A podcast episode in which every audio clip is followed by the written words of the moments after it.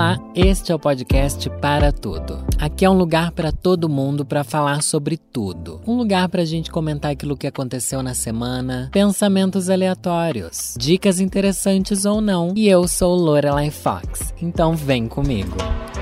Gente, eu queria dizer que vocês estão fazendo bullying comigo, não estão? Vocês estão fazendo bullying comigo? Eu não vou falar o arroba que foi, mas é porque eu falei que eu tô destralhando minha casa no episódio passado, tá bom? Isso daqui é uma grande série, um sitcom da minha vida, tá? E, gente, minha vida tem. Olha o tipo de coisa que eu tenho que contar, né? Ah, estou destralhando minha casa. Não tem nada. Aqui é um influenciador que você segue, é um influenciador que não viaja, é um influenciador que não vai pra semana de moda, é um influenciador que não tá fazendo nada que preste. Não, mas esse ano eu vou fazer. Mas enfim, falei que eu tava destralhando minha casa alguém postou lá no Twitter assim: nossa, de novo a Lorelai tendo um surto de destralhar a casa? Meu Deus! Meu Deus, me respeita! Como assim? O que, que tem eu ter esse surto, sabe? Porque a verdade é a seguinte: eu tive essa reflexão depois dessa mensagem, que essa mensagem me pegou em um lugar, viu? me pegou em um lugar, porque eu vi que realmente é um vai e volta de eu querendo destralhar as coisas. Porém, tenho muita coisa mas sei tudo que eu tenho em casa. Olha que interessante. Olha que interessante. Não vou dizer que eu sou a pessoa que acumula um monte de coisa e tal, e meu Deus, estou perdido. Gente, eu não só sei tudo que eu tenho dentro de casa, mas também sei onde está tudo dentro da minha casa. O que é maravilhoso. O que surpreende as pessoas que vêm aqui. Esses dias meu namorado quis uma coisa muito específica, muito específica e pequena.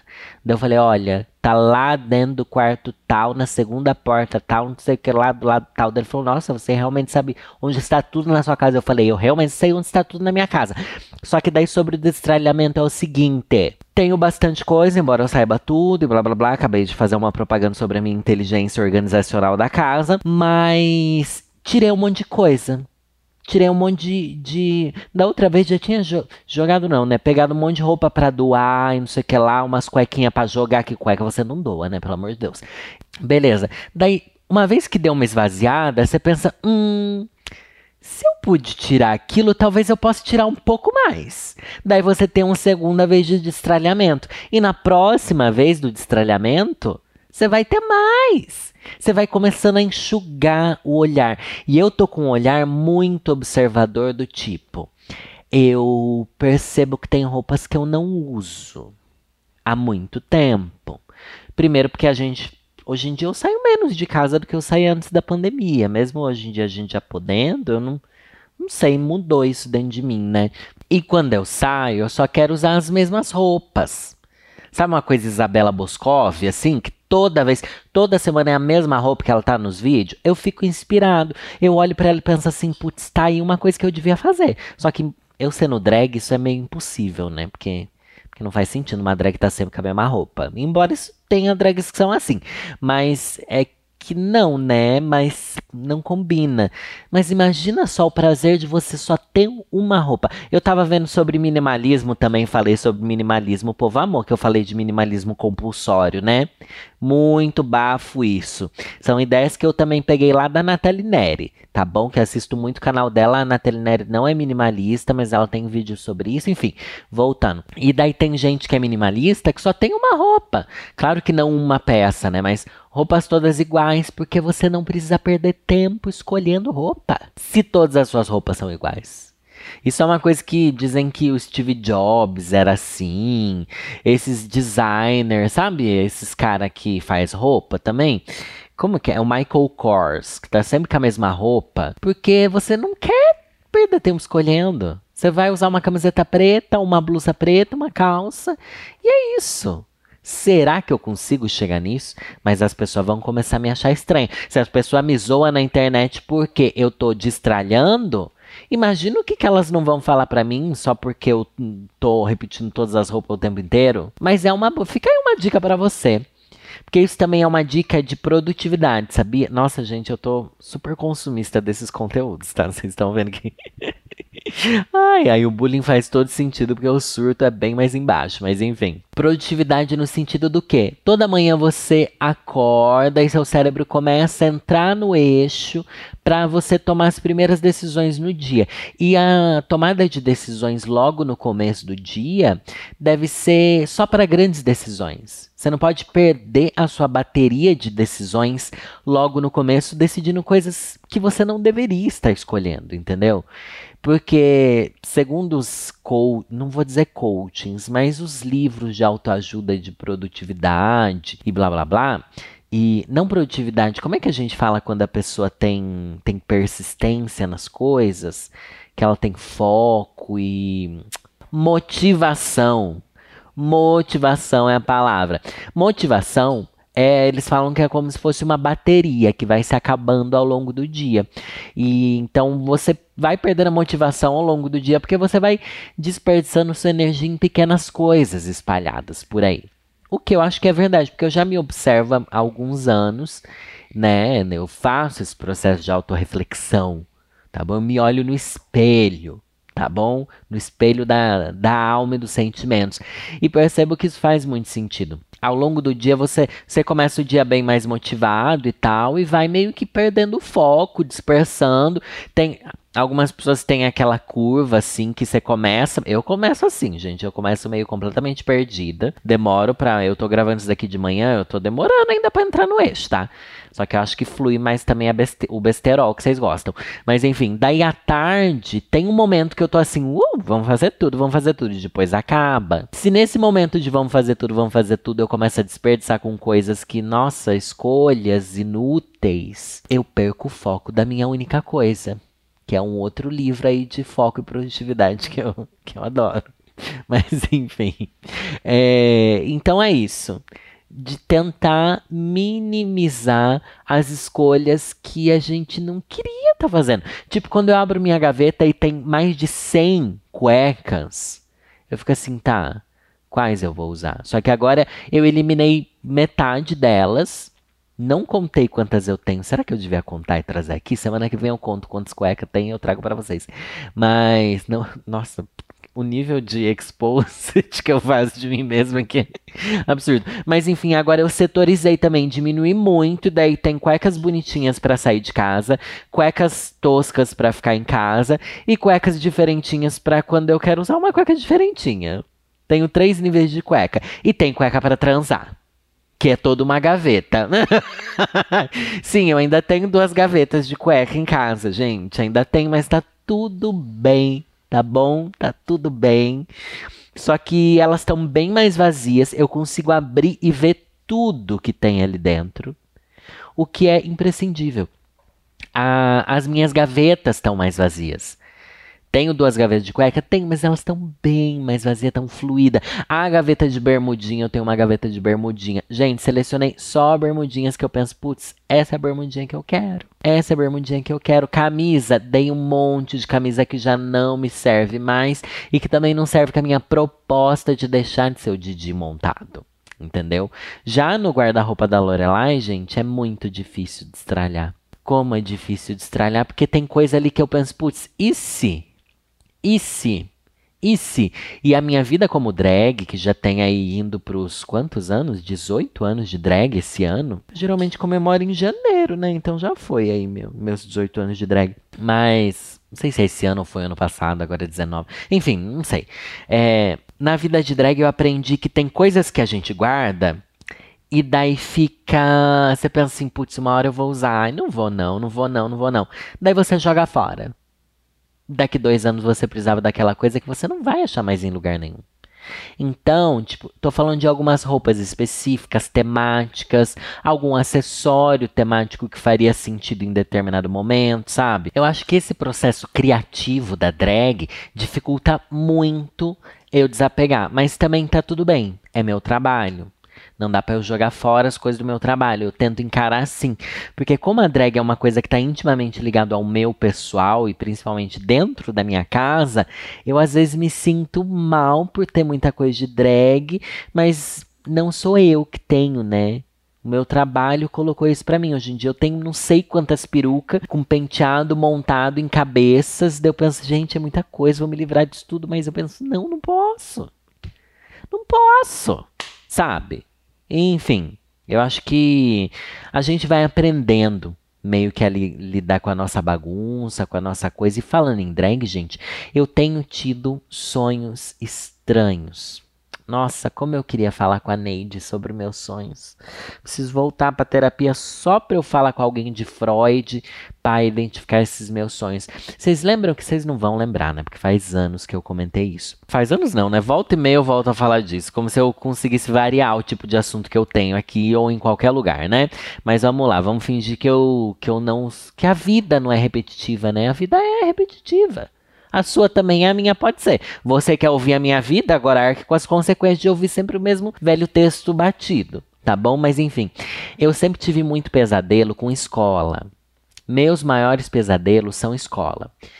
Eram escola. Tipo, estou indo na escola, é prova surpresa. Estou indo para a escola, ai, a professora brigou comigo. Estou indo para a escola, tirei notas ruins, um fracasso. E também tinha outro tipo de sonho que eu tinha muito, muito, de que eu era um assassino, mas que não era um pesadelo propriamente dito. Eu era um assassino, eu matava alguém, ou alguém matava alguém eu ficava sabendo, e eu escondia esse corpo. E eu era muito, muito sagaz ao esconder corpos. Então eu tinha essa coisa de, nos meus sonhos que eu matava alguém, o sonho não era nem sobre eu matar alguém, eu nem via essa parte. Eu estava no sonho, eu sabia que eu tinha que esconder um corpo e que eu ia conseguir, porque eu era a melhor pessoa no mundo em esconder corpos. Olha que absurdo. Óbvio que na terapia a gente começou a desconstruir, desconstruir e afundar, afundar, afundar nessa ideia, até que hoje em dia eu não tenho mais esse sonho. Não é bizarro? É muito bizarro. Porque foi um lugar que eu acessei, que estava lá no subconsciente, uma mensagem, uma ideia, uma história de vida que fazia com que eu tivesse esse sonho, que levou alguns anos para gente chegar nesse lugar na terapia, e quando eu cheguei, não sonho mais. Só que agora eu tô tendo um novo tipo de sonho que eu nunca tive, gente, que era aí que eu queria chegar, que vai fazer o link com o começo do, do podcast. Eu tô sonhando que eu vou ter um show de drag. Olha, isso não vai rir, tá bom? Eu sou drag, gente. Eu tô tendo um show de drag e ou eu esqueci minha peruca, ou eu chego atrasada, ou eu esqueci minha maquiagem em casa, ou não levei o sapato. Eu tenho algum compromisso profissional para o qual eu me percebo não preparado em cima da hora. Eu não sei o que está querendo dizer sobre mim. Eu não sei, eu tenho eu acordo assim, nossa, hoje eu sonhei que tinha uma festa, eu tava lá com as drag box e nossa, na minha antiga casa, uma história assim confusíssima. Só sei que eu ia ter que fazer um show e eu tava enfim, com as drag box dentro de um quarto e eu ia fazer o show dentro do quarto, gente. Não faz, nada faz sentido. Eu falava, gente, vocês despistam eles, que eram os produtores da festa e as pessoas que iam lá me assistir, enquanto eu vou atrás da roupa que eu não trouxe. E daí eu, daí eu vou conseguir fazer o show. E daí ficou nessa correria de eu tentar ir buscar a roupa e não conseguia a roupa e eu tinha que fazer o show, tinha que entregar o show, eu não tava nem maquiado ainda e uma sensação de agonia. Será que é porque eu tô com muito trabalho acumulado de drag? Porque agora tá tendo hora do VT, isso tá me engavetando a quantidade de vezes que eu me monto, mas enfim, um grande caos que eu não sei como é que eu vou resolver, tá bom? Haja terapia para vovó. E tem outra coisa que eu tava pensando aqui, agora a gente pode fazer aquele corte, porque não vai ter nada a ver com o resto. Só que eu anotei, tá bom? Eu anotei, a partir do momento que eu anotei, eu quero comentar aqui. E isso daqui eu tive a reflexão no momento mais bizarro da minha vida. Essa semana um amigo meu, Thiago, veio aqui para São Paulo, a gente foi no teatro. Gente, fui assistir a peça da Dercy Gonçalves. Sim. Meu amigo Thiago, gente, se vocês acham que eu gosto de vovozinhas, não. O Tiago é realmente aficionado em velhas da televisão. Então a Hebe Camargo, ele é cheio de foto da Hebe Camargo, já, já foi ver a peça, o filme. Eu fui ver com ele a peça da Hebe Camargo. Então, a Dercy Gonçalves, ele amava também essas velhas, ele ama, ama, ama. Ama, e ele é mais novo do que eu ainda. Enfim, já leu a biografia, essa palhaçada toda, né? De quem é fã, a diva pop dele é a diva pop da terceira idade, o que eu acho muito chique. E brasileiras ainda, né? É sobre isso? Verdade, acho que o Thiago não tem diva pop gringa, nem cantora. As diva pop dele são. Nossa, que bizarro, né? Tá aí uma gay mais estranha do que eu. Mas enfim, fomos ver a peça da. Da Dercy Gonçalves, que é um monólogo da Grace Gianuca. Sabe quem que é a Grace Gianucas? Aquela que fazia Terça Insana. Enfim, nossa, muito bom, muito bonito. Como é bonito ver teatro, né? Nossa, teatro é uma experiência assim eu não sei, é uma experiência muito estranha, porque você vê alguém ao vivo ali. E a pessoa. É um monólogo, uma, um monólogo é quando a pessoa fala sozinha no palco, né? E dela vai desenvolvendo e meio que contando a história, às vezes em primeira, às vezes em terceira pessoa, da Dercy. E daí você vai visualizando na sua cabeça as coisas que ela vai falando. Sei lá, o teatro tem uma coisa assim meio estranha. É uma coisa de sugestão, né? Eles sugerem que alguma coisa está acontecendo e você visualiza aquilo mesmo sem ter nada ali. Então acho que estimula muito a gente assistir a criatividade e tal. Eu fui assistir no Teatro Itália, mas vai mudar de teatro. Quem quiser assistir, tá bom? Eu recomendo bastante, porque a Grace Janucas é uma grande atriz e e é babado, assim, tem altas reflexões também nesse nessa peça. Enfim, saindo de lá, a gente foi para uma baladinha. Thiago queria ir na iate, porque ele gosta mais das bichas padrão, né? Porque a bicha tá solteira, ela quer pegar. Fomos pra iate. Em algum momento da balada, eu olhei pro nada. Não, na verdade, eu me olhei no espelho, porque a iate tem um corredor clássico de espelhos ali. E veio a seguinte reflexão na minha cabeça. Com a minha idade, 36 anos, minha mãe já tinha um filho de 14 anos e um filho de 10 anos. Daí eu pensei, puta que pariu, hein? O que que eu tô fazendo? Não que eu acho que eu tô fazendo alguma coisa de errado, mas tipo, nossa, né? Nossa, com 36 anos, sabe por quê? Porque eu lembro. Não sei por que esse pensamento me veio ali. Não sei se eu olhei para mim e pensei, ah, estou desperdiçando minha vida. Não, porque minha vida tá ótima. Mas eu olhei e pensei, nossa, como as minhas responsabilidades são diferentes das que os meus pais tinham, né? Meu pai é bem mais velho do que a minha mãe. Então, quando meu irmão nasceu, é, meu pai já tinha mais de 40 anos e tal. Mas, enfim. É, minha mãe, que era jovem, mas não era jovem para aquela época, né? Era a idade que as pessoas se casavam e tinham filhos, era com 20 aninhos, 20 e poucos anos, isso que é o normal, comum. Não sei se hoje em dia ainda é, sabe? Porque, porque não sei, eu convivo muito em outra bolha. Vocês aqui, meninas, me digam se ainda é. Eu acho que ainda é comum, né? Não sei, mas enfim, o que, que eu tô fazendo da minha vida e quais são as responsabilidades que eu tenho comparadas que minha mãe tinha e minha mãe tem. E como é que é? Outra coisa que me passou muito pela cabeça é que eu, com 10 anos, eu comecei a fazer curso de desenho lá na Escola ProArte de Sorocaba, com a professora Jacira. Amo que eu quero amarrar todas as histórias, gente. Um dia a gente tem que fazer um painelzão e juntar todas as histórias com todos os nomes que eu já falei. E daí eu lembro de uma professora que também dava aula lá, que era Bernadette, que anos depois também daria aula na escola onde eu fiz o ensino médio. Olha o surto que eu tô entrando, gente. Enfim, vocês não precisam localizar essas pessoas nem nada, mas enfim. Eu lembro dessa professora Bernadette me perguntando quantos anos eu achava que ela tinha. Eu falei, eu acho que você tem é, 36. Daí ela perguntou por quê? Daí eu falei, ah, porque é a idade da minha mãe. Eu acho que vocês são parecidas. E eu lembro que nesse. Isso me marcou de alguma forma muito grande. Não sei porquê, eu era bem criança, eu tinha 10 anos. Mas eu lembro que ela deu risada e falou assim: Ah, então você acha que eu tenho 36? Eu não lembro se ela falou a idade real dela ou não e tal. Só sei que eu lembro que, pra mim, alguém de 36 anos era tipo, mano, é minha mãe, sabe? É a professora, é minha mãe. É alguém muito a pessoa adulta, sabe? Eu lembro que eu tinha a plena sensação de que não era uma pessoa velha, sabe, ter 36 anos. Tanto é que até hoje eu não considero. Embora eu adore falar que eu estou velho, não sei o que lá, não sei o que lá. Ao mesmo tempo que eu acho que é legal a gente sentir que envelheceu.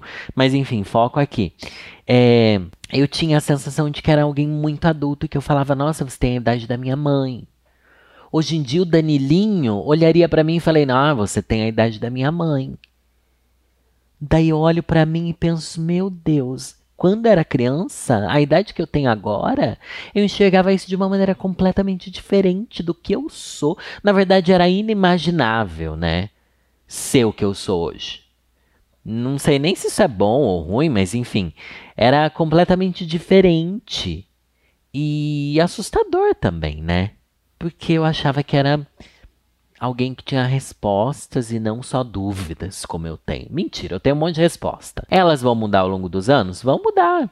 E tá tudo bem, porque as perguntas também mudam. Ah, não, a gente muda de resposta mesmo para as mesmas perguntas, né? Vamos ser bem sinceros aqui, Danilo. E eu, sinceramente, gente, não sei nem onde é que eu quero chegar com essa reflexão. Eu só sei que essa reflexão me marcou e eu tive ela no meio da balada e fiquei ao mesmo tempo, eu acho que eu não sei, esse ano, esse ano, o final do ano passado foi muito pesado para mim. O ano passado inteiro foi muito pesado. Eu acho que foi um ano voltando de pandemia, voltando a fazer as coisas e minha vida saiu do eixo bastante emocionalmente, vocês sabem. Mas agora esse ano eu comecei com outra energia, com a energia de que eu sou um adulto que conseguiu fazer coisas, hein?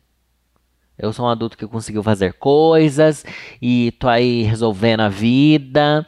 Não sei, tô com uma energia de produtividade, sabe? Eu sei que no começo do ano é meio assim por causa da motivação, que assim como no nosso dia a gente vai perdendo a energia da motivação, ao longo do ano a gente também vai perdendo a energia da motivação e tá tudo bem. Mas não sei, eu acho que esse ano talvez a minha meta pessoal seja me respeitar como adulto e não eu sinto que às vezes eu me desrespeito quando eu falo que eu me visto igual o Didi. Ou talvez eu esteja respeitando o Didi, né? Não sei. De toda forma, a gente chega aqui ao momento do episódio onde eu vou dar um conselho ruim. Eu leio um dos casos que vocês mandaram para mim no podcast para tudo gmail.com. Lá vocês podem mandar caso de terror, caso de conselho, fofoca, é caso de falha na Matrix, tudo que vocês acharem que pode se encaixar em alguns dos meus conteúdos, tá bom? Pode ser tanto aqui pro canal quanto aqui não é o canal, entendeu? Eu sempre confundo, né? Pode ser tanto aqui pro podcast quanto lá para o canal, eu posso levar história para tudo que é lugar, enfim. E hoje eu selecionei a seguinte história: Quero ter outro corpo.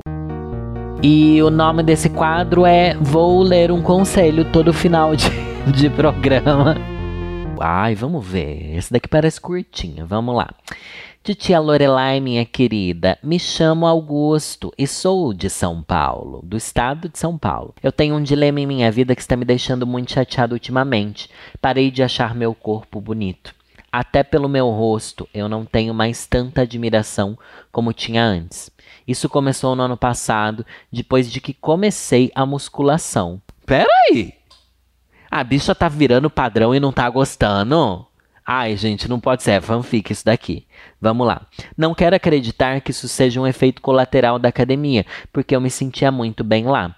O que sei é que eu nunca realmente gostei do meu corpo e este problema veio à tona com força agora. Eu não gosto da minha barriga, nem do peito com um pouco músculo, nem dos braços finos. Acho que parece o corpo de um velho. Tenho 26 anos e acredito que ainda há tempo de malhar quatro vezes por semana e conseguir colocar meu corpo em sua melhor versão.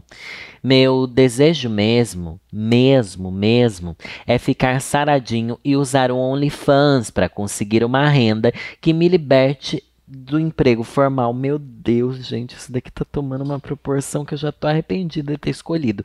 Enfim, eu tenho medo de estar colocando uma grande ilusão na minha cabeça e me decepcionar mais uma vez no final. Será que vale a pena perseguir esse propósito, sendo que nem sou um homem padrão? Bem, bicha, você, você é uma bicha magra, você já é padrão. A questão de ser padrão, gente, envolve muitas camadas. A gente pode pensar no padrão, padrão, padrão, que é o Chris Hemsworth, que é, sei lá, o cara lá da Marvel, que é o branco, hétero, alto, sarado, cabeludo. E daí a gente pode ir descendo. Uma gay padrão, ela ainda é padrão, mas é menos padrão do que um hétero padrão. Daí uma gay magra, ela é menos padrão do que uma gay sarada magra, mas é mais padrão do que uma gay é, gorda, por exemplo. Enfim, o padrão. Só que uma gay gorda sendo branca tem algo que é mais padrão e privilegiado do que uma gay preta e blá blá. Gente, é tudo assim, ó. Não existiu um. Entendeu? É tudo muito complexo e o jogo de olhares da sociedade para como a gente é é muito. Muito confuso. Não é confuso, mas é. É complexo. Então a gente a gente admitir que a gente é padrão em alguma coisa é admitir que a gente tem alguns privilégios, tá?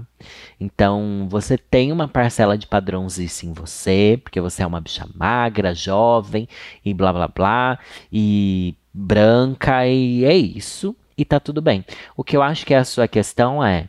É algo que acontece comigo, tá? Eu me identifico com você. A questão de me olhar e pensar, putz, eu queria ter outro corpo, eu queria ter outra cara, eu queria estar tá mudando o jeito que eu sou, eu quero. Às vezes eu tenho surto. Gente, vou ser bem sincera aqui, tá? Correndo risco de cancelamento e tal, mas sendo bem transparente. Às vezes eu me olho no espelho e penso, putz, eu preciso urgentemente harmonizar minha cara pra eu ser outra pessoa, porque não dá mais pra eu ter essa cara. É, sabe, essa minha pele tá horrível. Ai, minha cara tá caindo. Não sei o que lá. Posso fazer isso? Posso, tem todo direito. É, enfim, a questão é que eu percebo que muito do que a gente sente a partir disso, e eu acho que é o seu caso, é por causa da nossa comparação. Você está se comparando com outros caras que fazem OnlyFans e vivem uma vida a partir disso. E você está criando essa que essa estética que você vai ter vai resolver os seus problemas. Não só pessoais de autoestima, como de financeiros até. Porque parece que você fala de OnlyFans de uma forma normal. Parece que você fala de OnlyFans igual as pessoas falavam de youtuber há um tempo atrás. Ah, vou virar youtuber para largar o emprego formal e blá blá blá. Para isso, para virar youtuber, eu tenho que ser assim, assim, assado e falar de jeito XYZ. Você tá querendo se. Igual as pessoas queriam se moldar para ser youtuber e falar igual o Felipe Neto. Hoje em dia as bichas estão querendo se moldar a fazer OnlyFans e. e tudo bom e tudo bem. Eu acho que é normal a gente estar tá descontente com o nosso próprio corpo às vezes. É normal a gente se olhar e pensar, putz, eu queria ser outra coisa. Mas a gente precisa sempre estar tá tendo esse olhar de por que, que isso daqui está me incomodando, né? De onde vem esse incômodo? É, de onde vem essa sensação de que eu sou inadequado? É por causa do meio que eu vivo? É por causa da minha saúde? É por causa das roupas que eu quero vestir e não consigo? É por causa do tipo de trabalho que eu queria ter? E daí a gente precisa começar a balancear tudo e pensar onde está aquilo que realmente importa, sabe? Onde que eu deveria dar o foco para isso? Eu acho você um, uma pessoa nova, com 26 anos. E eu acho que a gente ainda é bem mais suscetível a, a se analisar e a se cobrar e a se comparar aos outros do que quando a gente vai envelhecendo. Eu acho que você pode também olhar para o seu corpo com um pouco. Eu tenho isso também, sabe? Já tive muita essa coisa de me achar horrível, de me achar feia, de me achar. Nossa, como eu queria ser uma gay padrão, porque eu acho que tudo seria mais fácil, acho que eu teria mais seguidores. Eu acho. Nossa, sem dúvida, na verdade, né? Se eu fosse padrão biscoiteira, teria muito mais seguidores, mais engajamento nos meus stories, se eu mostrasse meu tanquinho, ah, puta que pariu, e o caralho, a quatro. Penso isso sim. Não vou mentir. Porque eu vejo isso acontecendo. E eu queria isso para mim.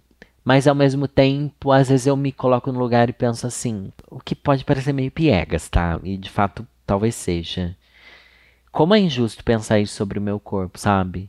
Como é injusto comigo pensar isso sobre o meu corpo que que me serve tão bem, que é saudável até certo ponto, né? Porque você já sabe aqui de todos os meus problemas de saúde e o que, que eu quero forçar meu corpo a passar só para eu me encaixar em uma coisa estética, enquanto outras coisas de saúde eu não tô ligando.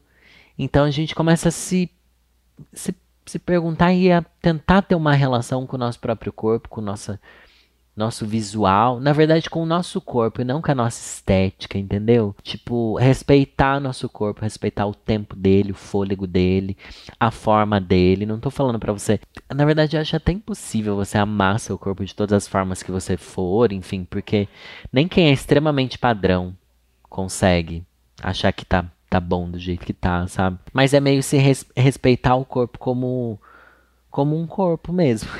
é isso que merece respeito, como algo em que você habita como uma casa sua. Ah, é muito cafona isso, gente, mas eu tenho muito essa visão de que hoje em dia meu corpo é minha casa. O que, que eu vou querer fazer? Sabe? Que, qual é o processo pelo qual eu vou querer que meu corpo passe? Ah, eu quero emagrecer, por exemplo. É, é o que todo mundo me manda. Nossa, recebo um monte de casos assim. Ah, engordei na pandemia, estou me sentindo mal, blá blá blá blá blá blá.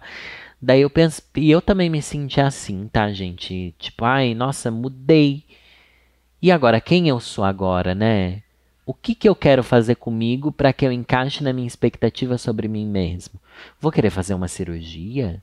Até que ponto eu quero e estou disposto a fazer o meu corpo passar por uma cirurgia para eu entrar numa coisa estética ou não? Vai do que você acha que você merece passar ou não. Nossa, tô entrando numa brisa aqui que acho que eu tô falando um monte de coisa que não tá fazendo nem sentido. A questão é, pare de seguir conteúdo de gente padrão, tá bom? Se eu, B, vou resumir aqui, né? Eu falei, ablei, ablei um monte, mas a verdade é, eu acho que você só tá se sentindo mal porque você fica aí, hum, tá siriricando pra um monte de bicha padrão do OnlyFans, é óbvio que a gente sente um lixo com essas bichas gostosas por aí. Porque, gente, o papel deles é ser inalcançável. É igual ver os heróis da Marvel. Se eles fossem igual a gente, a gente não ia enxergar eles nesse patamar, entendeu? Então, a, toda essa indústria de consumo é, de visuais, né? Não vou nem falar de pornografia, mas do visual das pessoas. É para que a gente se sinta distante, queira alcançar isso e busque meios para ser esse tipo de pessoa e não consiga, tá bom? Porque se a gente conseguisse, fosse fácil conseguir, não ia fazer sentido, ninguém ia querer ter, né? né? Enfim. Então, foca que você tá saudável, que você tá cuidando do seu corpo, que tá tudo bem com você e que você entrega, tá bom? Tudo que você tem que ser, do jeito que você é, porque porque é isso e olhar para o seu corpo com tipo, nossa, meu corpo é minha casa, eu respeito ele, eu entendo que eu seja assim. Queria ser diferente? Queria, mas o que eu tenho é isso e eu vou ser grato pelo que eu tenho agora, sabe? Se, se você quiser mudar, que seja respeitando quem você é, respeitando o seu corpo, não fazendo isso com raiva do que você é. Eu não sou a melhor pessoa para falar disso, tem um monte de gente falando sobre corpo livre e autoestima aí, porque eu mesmo tenho esse processo comigo também, de estar tá sempre lembrando, ah, vou me respeitar, né? Também não vou me, me maltratar a ponto de, enfim, de me odiar, assim. Que às vezes acontece, né? Às vezes acontece. Ainda mais pelo meio que a gente vive sendo bicha. Mas é isso. Aconselhei, mas lembrando que isso daqui é um conselho ruim, né, gente? Conselho ruim também se você gosta desse tipo de conversa, desse bate-papo, dessa, desse. Às vezes eu só xingo, às vezes eu me emociono, enfim faz parte do meu Apoia-se, gente. Toda semana tem um episódio exclusivo para quem é apoiadores de conselhos ruins. Você vai entrar no link apoia.se barra Lorelai, underline Fox. Tem o link aí em tudo que é lugar, tá bom? Se você quiser achar. Por apenas 10 reais mensais, você recebe toda semana um episódio exclusivo de conselhos ruins com vários conselhos. Não é só um conselho igual eu dou aqui. Aqui é só para vocês terem um gostinho e também para eu tentar, né, suprir a quantidade de e-mail que eu recebo, gente, porque a gente recebe muito, muito e-mail meio eu fico me sentindo meio mal de não, né, não conseguir entregar o tipo de conselho que as pessoas pedem, a quantidade que elas pedem. Mas também fico feliz que às vezes eu dou um conselho que nem é para você, mas você sente que, que coube para você, então fiz o meu papel.